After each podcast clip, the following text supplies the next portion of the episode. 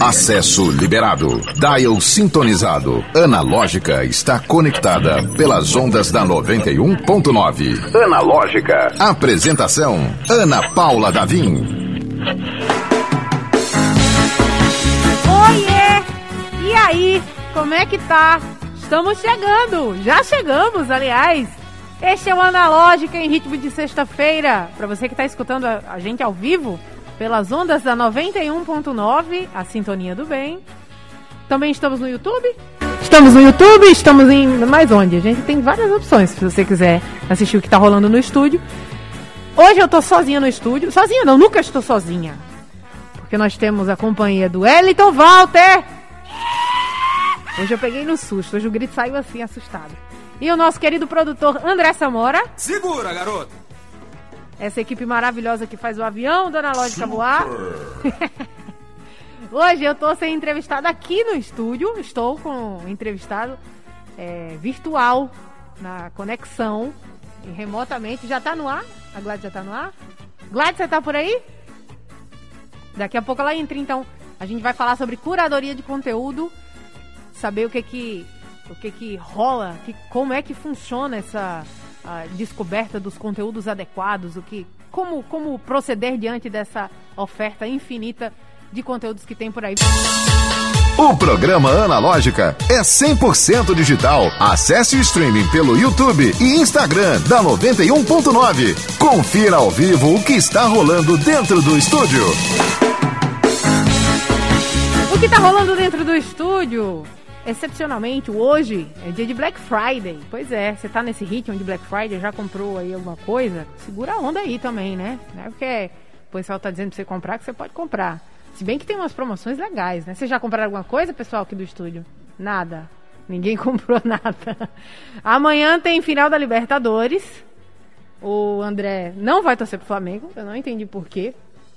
Carioca ele, não vai torcer pro Flamengo. Elton, você vai torcer pro Flamengo? Ou é Palmeiras? Ou... Oh não, não, não está envolvido em outras coisas. O pessoal não está. Se você está conectado, está minimamente interessado na final da Libertadores, manda aí um WhatsApp pra gente. 98111 9190. A gente tá com a convidada, você me ouve, Gladys? Sim. Aê! Seja muito bem-vinda! Obrigada. Esse é o Analógica. Sinta-se à vontade, olha como ela tá linda! Falando de São Paulo, mas pra, a gente sente que você está aqui do nosso ladinho e a tecnologia permite que, que você esteja em qualquer lugar do mundo trocando ideia com os ouvintes do, da 91,9. Gladys, hoje a gente vai conversar sobre um assunto que não é muito conhecido, né? Que é a curadoria hum. de conhecimento. Isso. Você pode explicar é pra gente? É difícil. É, né? meio... Sempre tem aquele momento em que, que você tá na festa e alguém fala, ah, onde você trabalha? O que, que você faz? Aí você... Você quer história curta? Você quer história longa? Porque você é jornalista de formação, né? E, e é uma atividade que é, é, possível de se confundir, né? Qual a diferença entre jornalismo e curadoria? É, bom, eu, eu vou. É, Vai pela história longa. Explicando o que é curadoria de conhecimento e que é uma atividade que você pode exercer com qualquer formação, né? Mas tem algumas áreas que elas são mais é, tem mais afinidade, digamos assim, né? Uhum. É uma profissão que eu não sabia que existia até eu mudar para São Paulo. Foi bem por acaso, eu estava procurando emprego aqui como jornalista, tinha trabalhado em alguns lugares. E eu lembro que uma amiga minha falou: Nossa, essa empresa é a sua cara. E aí eu achei, não entendi de primeiro o que que era, aí fui ver, participei do processo seletivo, achei muito legal e só fui entender de fato quando eu comecei a trabalhar. Mas é, a curadoria de conhecimento, ela surge há uns 10 anos, mais ou menos. A Inexplorato é a empresa que eu trabalho. É, ela é a primeira e até agora a única empresa de curadoria de conhecimento do Brasil e ela surgiu ali de uma necessidade de organizar é, e lidar melhor com a quantidade de informações e de conhecimento que a humanidade produz todos os dias. Então, ali no começo, a Débora, que criou a empresa, as, as primeiras pessoas que estavam ali tentando é, entender o que estavam fazendo, que, de que maneira que podia suprir essa necessidade de conhecimento, ela, elas vinham do universo da pesquisa. Uhum. Né, pessoas da sociologia, do marketing, da antropologia, vindo do universo da pesquisa e tentando lidar com esse mar de informações que as empresas muitas vezes é, compravam as informações e não sabiam o que fazer com elas. Então, a curadoria de conhecimento ela chega para dar sentido a isso. Então, vou dar um exemplo bem prático. Ah, uma empresa que vende cerveja é, quer saber por que, que as pessoas mais jovens, quando começam a beber cerveja, é, elas desculpa, quando elas começam a consumir álcool, elas não bebem cerveja, elas começam bebendo destilado. É uma suposição X que eu estou fazendo, digamos que a empresa fez uma pesquisa e viu que no Brasil os jovens começam a consumir álcool pelos destilados e não os jovens não bebem cerveja. E aí a, a empresa tinha esse dado, mas o que, que ela faz com isso? Uhum. Então, a curadoria de conhecimento ela vem para criar conexão entre as informações, criar conexões entre os conhecimentos e os mais variados saberes. Então você começa a se fazer umas perguntas, né? Ah, o jovem brasileiro não bebe cerveja? Aí a pergunta tem perguntas mais profundas antes de fazer isso, né? Quem é o jovem brasileiro? Dá para falar em um jovem brasileiro num país de dimensões continentais como o Brasil? O que é ser jovem em São Paulo? O que é ser jovem no Piauí? O que é ser jovem no Rio Grande do Sul?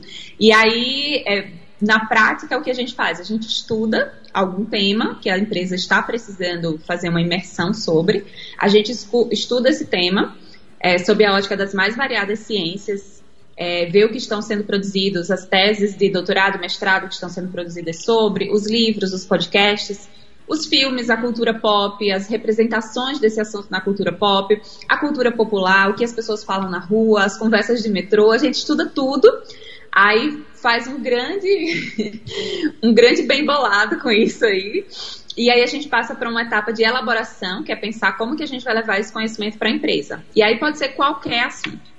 Então, é, a equipe é bem multidisciplinar. Tem gente da antropologia, das ciências sociais, da ciência política, tem muito jornalista, é, e por que, que eu acho que tem uma relação muito forte com o jornalismo? Porque eu identifiquei muito ali no começo que era uma prática muito parecida com o trabalho da gente fazer uma pesquisa para uma reportagem Apuração uma reportagem de fatos, que né? demanda né? mais investigação, né? A gente fazer uma super pesquisa, falar com especialista, entrevistar especialistas, é, juntar isso tudo e transformar isso numa entrega gostosa, que a pessoa consiga se relacionar. Então, às vezes, são assuntos é, meio abstratos. Por exemplo, a gente já fez um grande estudo sobre escolhas, que está até na plataforma do GNT. Então, é, a gente estudou escolhas pela ótica da psicologia, da sociologia, o que significa ter escolha, existe escolha e tal. E aí a gente monta isso de um jeito, uma entrega que seja gostosa de ser consumida, né? Não dá para ser muito mega acadêmica, com conceitos que as pessoas não vão se relacionar.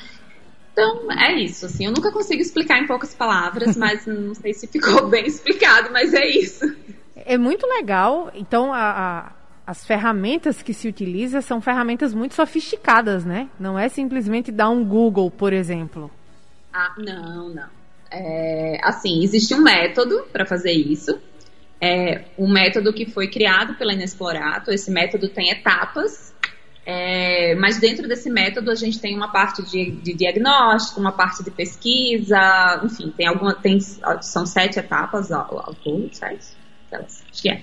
É. Mas a gente precisa pesquisar é, nos mais variados lugares. A gente precisa, a gente sempre faz esse é, essa, a gente tenta fazer essa, essa aproximação academia, mercado, academia, sociedade, que muitas vezes é, é, uma ponte que muitas vezes ela não é feita com facilidade, a gente procura fazer isso. É, e é isso. Gladys, eu tô é, há, há alguns dias segurando a minha língua, mas eu me sinto confortável de, de trazer esse assunto com você. É, eu não sei se você acompanhou.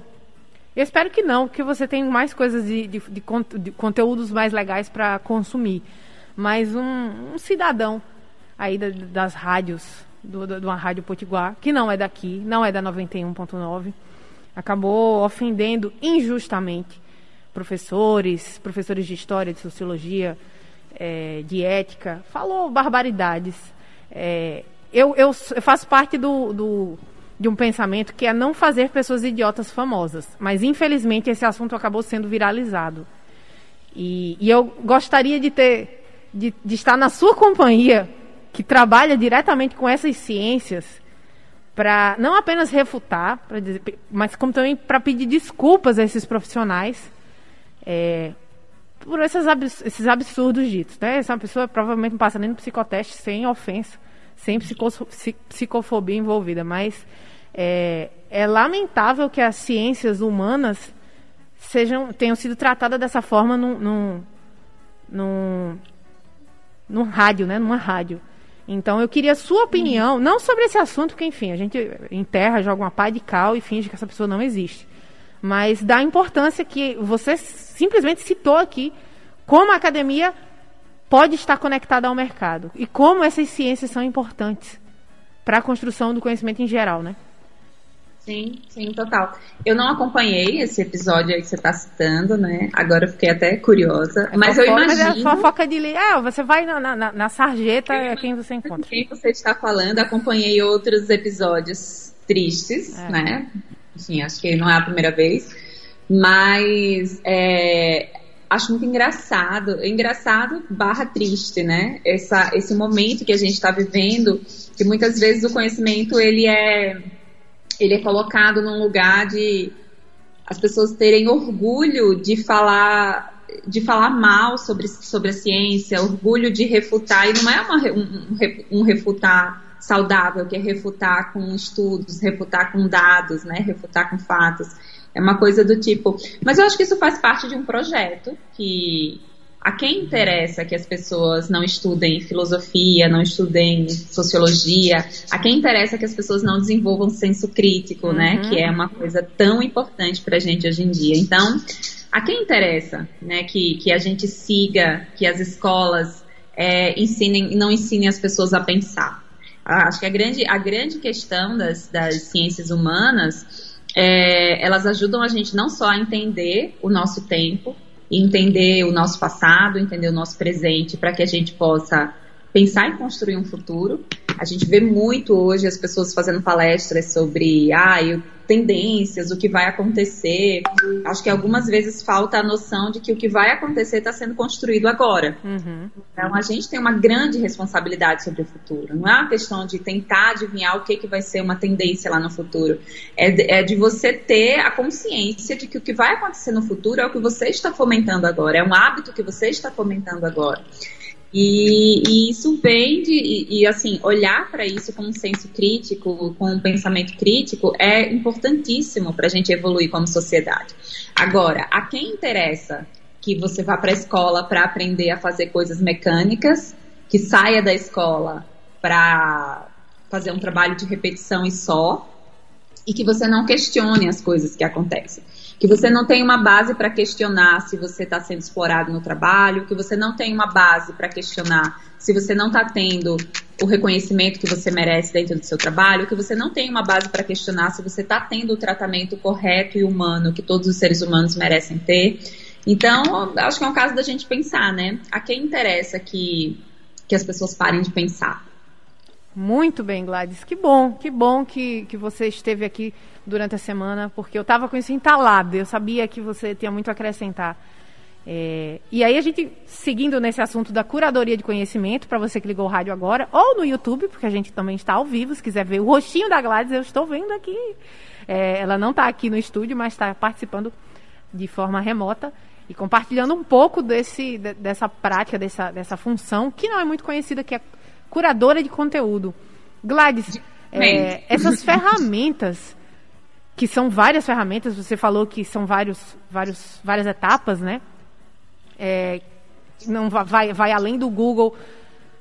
Eu fiquei realmente curiosa, assim, vai, passa por, pela academia, passa por pelo, pelo, pelas pesquisas, pelos estudos feitos. Como é o primeiro, qual é o primeiro corre realizado? Ok, temos esse assunto, temos esse esse tópico. Qual é o primeiro movimento a ser executado? O primeiro movimento, o primeiro corre é o que a gente chama de diagnóstico. É entender quais são as necessidades de conhecimento que a gente precisa atender.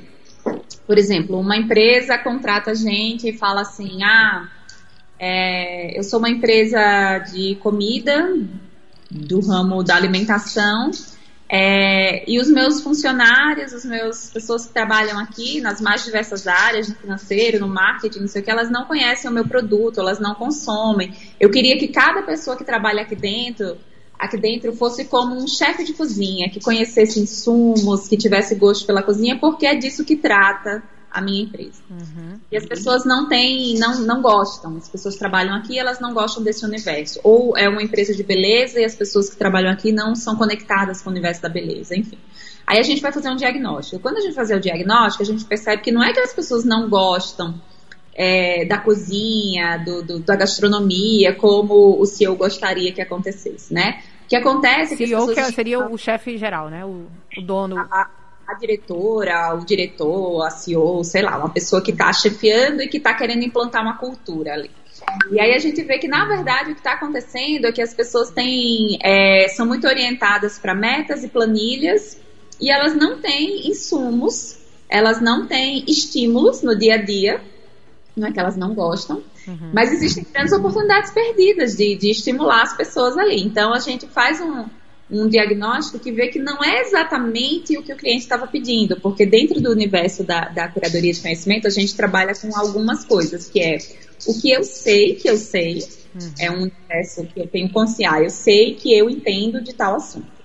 Aí tem o que eu é, sei que eu não sei, é o que eu tenho, eu sei que eu tenho uma deficiência de conhecimento, ah, eu sei que eu não entendo de física quântica, eu tenho consciência disso. Uhum. Tem uma coisa que é o que eu não sei que eu não sei, porque eu não tenho nem como ter dimensão dessa, dessa lacuna de conhecimento. Então, o trabalho dos curadores, o primeiro trabalho é detectar o que a empresa não sabe. Que não que sabe. é muito profundo isso. E é um momento muito transformador, porque a pessoa pede um projeto sobre. É, sei lá, ela pede um projeto sobre inteligência de marca. E aí a gente vai conversar com ela. E aí a gente mostra, ó, tem esse, isso aqui que você não tá vendo. E aí, na verdade, o projeto dela era sobre outra coisa. E às vezes o projeto se transforma depois desse diagnóstico, sabe? É, é interessante. Gladys, é, você falou algumas vezes sobre empresas, né? Então é uma, é uma função, uma área de, de atuação diretamente ligado com o mercado. Não se, trata, não se trata simplesmente de saber selecionar bem um, um, um conteúdo, mas de oferecer Sim. um serviço, né? Sim. É, é, assim, acho que pelo nome também, curadoria de, de conhecimento, a, é muito fácil das pessoas confundirem a ah, curadoria de conteúdo, conhecimento, conteúdo com C, né, tá ali falando. E curadoria de, de conteúdo é uma coisa que a gente ouve muito falar, né, é, Principalmente agora que a gente tem muita gente produzindo conteúdo para a internet. É, mas o que a curadoria de conhecimento ela, ela se diferencia porque é além de uma simples seleção de conteúdos, né? A gente precisa depois que a gente a gente faz um, um a gente estuda, faz um filtro e em cima desse filtro a gente elabora o que a gente chama de teses. Então a gente elabora ideias, né? É, e aí, a partir dessas ideias, a gente cria uma narrativa para contar uma história. Sobre Morro de medo do, da, da, palavra narrativa, porque o pessoal aprendeu faz uns três meses e usa narrativa. Ah, é, essa narrativa usa de uma forma é, inadequada. Hã? De forma inadequada. Né? É, e aí a gente cria uma história, né? Um jeito de contar essa história. As entregas podem ser uma apresentação, podem ser uma. A gente já fez apresentação, livro, zine jogo, peça de teatro, pode ser qualquer coisa a entrega, sabe? Não precisa necessariamente ser um, uma apresentação, um PowerPoint. Mas ainda sobre a história da, da curadoria, tem uma coisa que eu acho que é muito interessante, que... Ah, você perguntou do mercado, né? Sim. Sim. A Inexplorato fazia, com a pandemia, um pouco assim, a gente parou algum tempo de fazer curadoria para pessoas físicas, talvez volte, não sei, talvez esteja nos planos voltar. Mas a gente fazia uma, uma curadoria de conhecimento que a gente chamava de curadoria direcionada. A pessoa chegava lá na empresa e aí ela, ela queria ampliar o seu horizonte de conhecimentos. Então a gente fazia um diagnóstico, entrevistava essa pessoa. Então, sei lá, Ana Paula chegou e falou: ah, eu quero fazer uma caixa, uma direcionada. E aí os curadores se entrevistariam, se entrevistariam, você contaria, ah, eu tenho um programa de rádio, as minhas referências são essas, as músicas que eu escuto são essas, a minha trajetória profissional foi essa, a minha trajetória pessoal é essa, eu tô nesse momento de vida. A gente via muito o seu consumo de informação, da onde vinha. E aí a gente batia esse papo e aí depois a gente, os curadores iam conversar e aí a gente ia falar o que que a Ana Paula não sabe que ela não sabe. Como que a gente pode ampliar o horizonte de conhecimento dela? A Ana Paula, ela gosta muito de ler livros, é, biografias.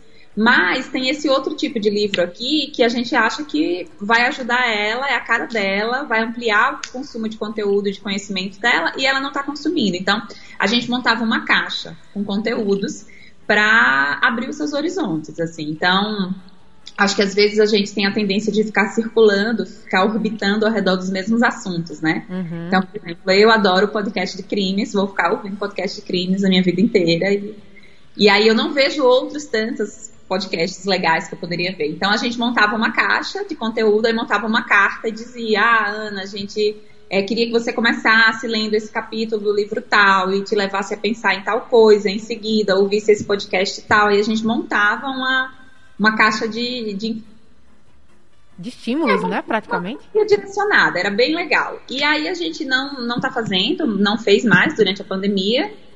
E aí a gente ficou só com o trabalho das empresas, mas é, também rolava para pessoa física e o método da curadoria de conhecimento eu defendo muito que ele é um método que dá para você ser usado para tudo, para qualquer profissão que você tenha, que você precise pensar.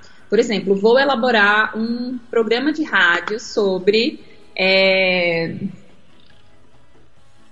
sei lá, a maneira K-pop, vai, que vai tocar K-pop daqui a pouco.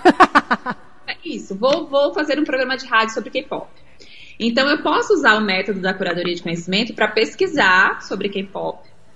Quais são as principais perguntas que eu tenho que responder? Quais são as minhas fontes? Eu vou descobrir que tem um fulano que fez uma TED sobre isso. Eu vou conversar com a minha sobrinha que está num grupo sobre isso. Não, não, não. Eu monto todo um, um, um, é, um arsenal de informações, eu filtro e depois eu crio uma narrativa que vai ser o meu roteiro do programa de rádio, digamos assim. Então dá para você usar a curadoria de conhecimento para tudo, assim. Acho que é um jeito de eu fico pensando, ai, nossa, se eu soubesse é, é, esse, se eu soubesse o método quando eu era estudante, eu tinha arrasado na escola, porque é um, é bom, é um ótimo método para você estudar, por exemplo. É muito legal essa e essa percepção. Você falou uma, uma frase aqui que eu até anotei. É, não anotei. Eu tinha anotado e, e, perdi onde eu anotei, tá vendo? Eu preciso ser uma melhor curadora. Mas é as fontes, são as fontes, de onde você consome. De onde você consome ah, aqueles conteúdos. E isso é o maior problema é, da vida moderna, da vida contemporânea, né? Da, da super produção de conteúdo. Todo mundo é produtor de conteúdo e consumidor de conteúdo, e aí a gente fica encerrado, entre aspas, nas, naquelas bolhas. Não gosto disso aqui, não vou receber. O algoritmo também ajuda você a ficar naquele circuito de sempre. Uhum.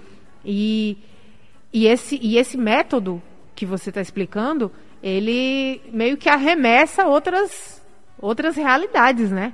Ele não é, de certa Sim. forma, incômodo para quem está acostumado a viver nesse, nesse circuito algoritmo, algorítmico?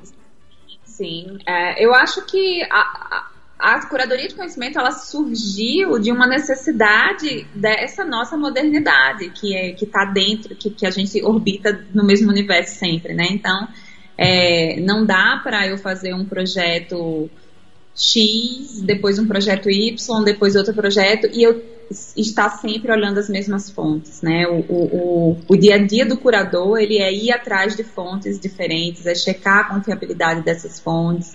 Então é, eu acho que a gente chegou num momento, sabe, sabe aquela angústia que dá quando você não consegue, tem tanta notícia que você não consegue acompanhar. Uhum. A, a, curadoria de conhecimento é um, é uma coisa muito própria dessa, desse momento da modernidade que a gente produz tanto conhecimento que isso passa a não gerar um conforto, mas sim uma angústia.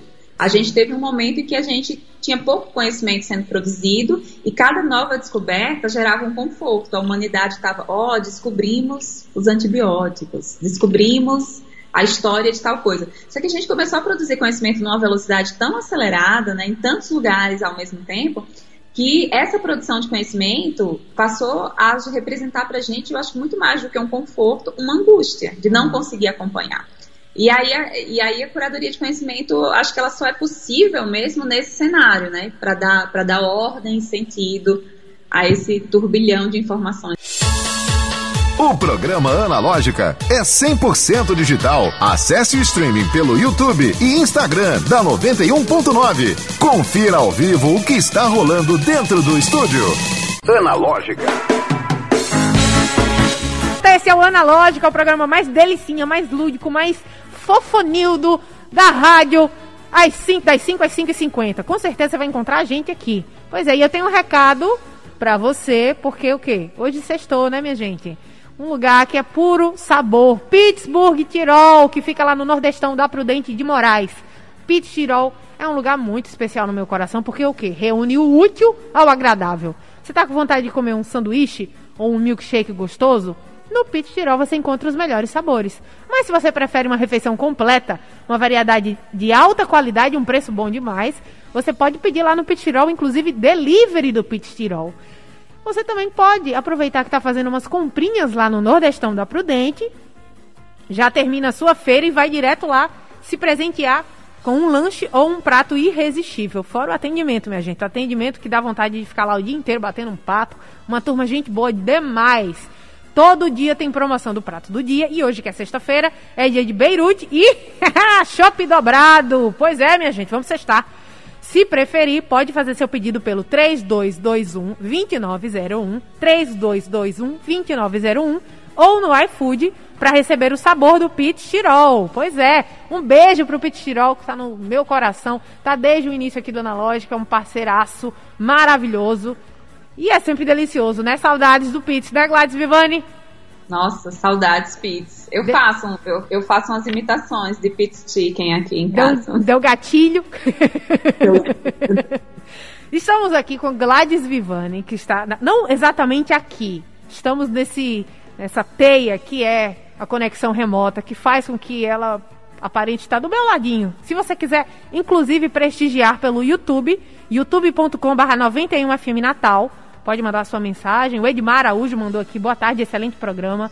Pois é, a mulher sabe demais. Fazer o quê, né? Gladys, ainda sobre curadoria de conhecimento, que é o assunto que a gente vai, que a gente está conversando, é, me dá, me dá uma certa curiosidade. Eu nem sei se é possível falar em tão pouco tempo como a gente pode aplicar essa, esse método na vida prática. Mas, precisamente, responder a, a, a pergunta que você colocou no método, não sabe que não sabe. Como a gente descobre o que não sabe? Nossa, é, é, é uma pergunta importante. É, descobrir o que você não sabe, que não sabe sozinho, eu acho que é um pouco complicado. É, não à toa o método ele é coletivo. É difícil você fazer curadoria de conhecimento sozinho. Então a gente a gente faz em grupo. Mas tem alguns exercícios que você pode tentar fazer, de repente chamar alguém e, e, e fazer. Mas o, o, o, o, exercício que eu falo é tentar sair um pouco da sua bolha, né? Então, ah, eu acho que eu tenho uma questão no meu trabalho que é, sei lá, te dar uma suposição. Ah, eu sou sou jornalista e aí eu, eu procurando escrever alguma matéria sobre alguma coisa, eu tô com uma ideia de pauta na cabeça. E aí eu tenho uma ideia X de pauta na minha cabeça. Só que talvez tenham outras pautas aí que eu não sei, que eu não sei, que poderiam gerar matérias incríveis. Então, eu poderia de repente chamar alguém para a gente pensar, sei lá, se eu estou pensando sobre, eu vou escrever uma matéria sobre meio ambiente e eu tenho uma pauta na cabeça. Poderia chamar outras pessoas, uma pessoa que manjasse muito do tema e uma pessoa que a gente chama de o inocente, que é uma pessoa que sabe pouquíssimo sobre o tema, porque geralmente essa pessoa vai fazer as melhores perguntas, porque a outra especialista já vai estar muito viciada. E aí você começa a pensar quais são todas as grandes perguntas sobre meio ambiente que eu gostaria de que a gente gostaria de responder hoje e a gente não tem resposta. E aí você faz lá uma listona de perguntas. E daí você vai, na troca com o outro, na interação com o outro, vai aparecer coisas que estão muito além da pauta que você tinha pensado sozinho primeiro, sabe? Uhum. É um exercício. No dia a dia, a gente pode pensar em descobrir o que não sabe, o que não sabe, consultando fontes que a gente normalmente não consulta. Então, se eu me informo, sei lá, todos os dias eu me informo rolando o feed do Instagram, meus pêsames. Então, assim, tenta consumir conteúdo de um outro lugar para te abrir uma porta e, sabe? Enfim, é um, é um exercício que não é muito fácil, até porque mexe num lugar de muito conforto é. da gente, né? A gente tá ali, ai, tão gostosinho. Todos os dias eu escuto esse mesmo podcast quando eu, quando eu acordo dirigindo para o trabalho, ou todos os dias eu leio este mesmo portal de notícias. E aí exige que você faça um esforço interno de ir buscar informação em outro lugar. Gladys, eu vou trazer para você também uma outra questão, que é a questão que a gente vive com ela, né? Convive com ela, que é essa polarização de presta ou não presta. Ai, porque a mídia XYZ versus um olhar crítico sobre aquilo que está sendo produzido. Inclusive, esse olhar crítico foi até questão de Enem, né? De hum. ter um olhar mais crítico sem colocar na caixa presta não presta. Quer dizer, tem tem tem situações que realmente não dá para não colocar, mas em geral é desenvolver o, o, o olhar das entrelinhas, né? Sim. Nossa, isso é super importante, porque é, quanto mais você. É, é como se o, se o conhecimento também fosse um músculo que você precisa estar tá ali exercitando, sabe? E quanto mais você exercita, menos certezas você tem. Uhum. Então você para com algumas coisas reducionistas do tipo isso presta, isso não presta, isso é bom, isso é ruim, isso é certo, isso é errado. Então, isso é certo para quem, em que ocasião, em que circunstância. E mesmo as coisas que estão erradas, é, por que, que elas apareceram? Por que, que essa notícia que é falsa, ela tomou uma proporção tão grande, né? A quem ela atendia? Que necessidade humana latente ela estava ali respondendo que ela viralizou, né? O que que isso diz sobre a gente? Tem, tem muitas perguntas que a gente pode fazer. Mas é, acho que eu tô viajando. Não, tá maravilhoso, falar... tá fazendo total sentido. Eu queria falar, você falou de Enem e tal, aí de, de alguma maneira me, me levou para Enem, vestibular, faculdade, jovem, escolhas, profissão, porque hum. isso é uma. Como você falou, eu sou formada em jornalismo, trabalhei em redação há muito tempo. E me encontrei, assim, estou curadora de conhecimento hoje, é uma coisa que eu gosto muito de fazer. Mas eu vejo total conexão com jornalismo. E é uma coisa que eu, que eu acho interessante é que, acho que porque às vezes eu já dei algumas palestras em universidades, tal, em cursos de jornalismo, ou porque as minhas, minhas colegas de, de, de, faculdade hoje são professoras, de vez em quando me chamam, ai, vem aqui conversar com meus alunos. Aí eu vou lá aqui a conversar com os alunos, né? Aí, é, talvez por isso, né, eu recebo muito e-mail, muita mensagem, assim, de pessoas muito jovens, muito jovens, tipo, vou fazer o vestibular e quero fazer jornalismo, mas estou com medo de não ter onde trabalhar. E assim, gente, assim, a vida vai levar você por tantos caminhos que esse medo ele não faz sentido. Então, assim, uma angústia e uma ansiedade de você, que caminho você acha que eu devo seguir? É, devo procurar um jornal impresso para estagiar ou vou trabalhar na TV? Cara, provavelmente você que está entrando em jornalismo hoje, você vai ter um trabalho que você ainda nem sabe que existe. Porque Muito quando isso eu, mesmo, eu, né? eu não sabia. Não, não, não é que eu não sabia que não existia, não existia curadoria de conhecimento, e é o que eu estou fazendo hoje. Então, é, eu vejo, eu me compadeço muito dessa angústia, sabe, das pessoas, dos jovens, porque eu já fui jovem um dia, faz bastante tempo, e eu tinha essa angústia, sabe, porque, ah, jornalismo, onde eu vou trabalhar, o que eu vou fazer, não sei o quê. E aí, cara, a, a vida vai se levando, e, eu, e, e assim, a gente está num momento de evolução da, da sociedade que a maioria das pessoas, isso não estou falando só de gente que estuda comunicação, mas a gente tem muitas profissões onde as pessoas que estão entrando na universidade hoje vão trabalhar em funções que ainda não existem. Então não dá para você adivinhar, não dá para você prever, não dá para você traçar o seu futuro profissional. Então, é, você falou de Enem, aí eu lembrei desse, porque sempre tem um jovem me escrevendo, ai, estou angustiado, não sei se vou ter trabalho. Vai ter trabalho, vai ter trabalho. Tipo, se você vai estudar comunicação, você vai ter trabalho nunca vai faltar trabalho para comunicação. Agora, o leque de possibilidades que você pode trabalhar quando você tem uma formação em comunicação, ele é muito grande. Uhum. E aí, eu acho que não, não, precisa você ficar preso no rolê jornal, TV, jornal, TV, sabe? É, não, eu queria aqui fazer um adendo também, porque isso que a Gladys está falando faz muito, tem muito a ver com uma coisa que a gente falou no início, que é essa futurologia, né? Analisar tendências do que vem por aí. Quando a gente entrou na faculdade, nem existia Instagram, gente. Hoje em dia tem empresas responsáveis por gestão de Instagram, por mídia social, por marketing digital.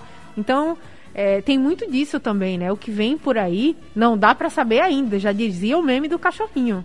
Né? É muito cedo, não dá para saber ainda. E essa é a magia da comunicação. A gente vai passar a vida inteira, as gerações ah, que, que virão vão se comunicar e tá tudo certo.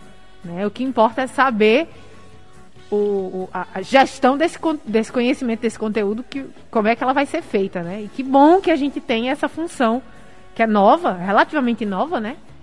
De curador de conhecimento. Gladys, eu queria te agradecer muitíssimo pela sua presença, pela sua participação, por essa conversa fantástica. É, eu, eu queria só saber, se para a gente terminar, você deve ter descoberto coisas que você não sabia que não sabia, né? Muitas coisas. Algumas. Modesta. É, nossa, não, não, vou lembrar de uma agora, mas a gente faz algumas, algumas descobertas que, principalmente, que elas mexem com verdades absolutas que a gente tem e que a gente repete sem saber porquê. Tem um dado que eu acho que esse, ele já mudou esse dado. Eu comecei a trabalhar como curadora em 2017. Eu lembro que a gente fez um estudo sobre cidades e naquela época, acho que há muito tempo a gente tem essa ideia de São Paulo como uma cidade super urbanizada, a cidade dos arranha-céus, né? E naquela época, quando a gente foi olhar para aí, a gente pega muito, a gente vê muito dados, dados do IBGE, né, dados de, de muitas pesquisas e tal. E muitas vezes os dados eles contradizem o senso comum. Hum. E naquela época, é, São Paulo tinha muito mais casas, pessoas, muito mais pessoas morando em casas do que apartamentos. Assim, o número de casas era absurdamente maior do que de apartamentos. E assim, eu lembro que eu fiquei chocada na época. Eu falei, eu vou checar o dado de novo. E era isso, eu não vou lembrar agora, mas é uma coisa da ordem de 70% de casas e 30% de apartamentos. E eu fiquei muito chocada. E aí, só, e aí isso mudou, nos últimos anos mudou. É, de 2019 para cá mudou, mas 2017 ainda era assim. E aí, assim, são essas coisas. Assim, sempre que eu encontro, lembrei disso por acaso, mas muitas vezes a gente fala coisas, fala, ai, principalmente, ai, o brasileiro é assim. O brasileiro é gentil. O Brasil, sabe essas uhum. coisas que a, gente, que a gente não sabe de onde saiu? E, e, muitas vezes isso é uma suposição que os dados contradizem. E aí eu acho muito interessante quando isso acontece, porque a gente é cheio dessas coisas, né? Do, centro de pesquisa, tirei no. Esse centro de pesquisa. Já procurada. Pois é, pois é. é. E aí é isso, eu fico sempre surpresa e, e, gosto quando, quando eu encontro um dado que contraria uma certeza que eu tinha. Eu Na adoro. dúvida, vá atrás dos dados, né? Gladys, pra gente terminar, tem, tem onde encontrar você e essas descobertas e esses métodos? Usa Sim. rede social? Pra me encontrar, me manda um ADM, que eu sou cringe, eu uso Instagram. é, arroba? Glad, arroba gladys.vivane. A, a empresa que eu trabalho, que é a Inexplorato, que é a única empresa de curadoria de conhecimento do Brasil, é, também está no Instagram. A gente compartilha muito conhecimento lá. Muitos estudos eles são proprietários da, das empresas e a gente não pode divulgar, mas muitos estudos a gente compartilha, inclusive dados desses que você fica, nossa, não sabia. Então, o Instagram é arroba inexplorato, com T-O, inexplorato. Inês com S, né? Inexplorato. Curso, curso de curadoria de conhecimento. Então, Olha quem só. quiser saber mais sobre o método, também tem curso lá para aprender. E mandar um abraço para sua equipe, que provavelmente faz um trabalho incrível, porque pelo que a gente sentiu aqui, foi um, um, um show de curadoria de conhecimento. Aprender a aprender, aprender a saber como é que sabe, né? Gladys, muito obrigada. A você, ouvinte do Analógica, a gente se encontra na segunda-feira, a partir das 5 da tarde. Bom final de obrigada, semana. Aninha, obrigada pelo convite. Obrigada a todo mundo aí do estúdio. Seja Beijo. muito bem-vinda, volte sempre, querida. Sempre obrigada. um prazer conversar com você. E você que vai aproveitar o final de semana, juízo, hein? Pelo amor de Deus, quero ver você inteiro, inteiro, inteiro. Segunda-feira às 5 da tarde. Até mais. Analógica, você chegou ao seu destino.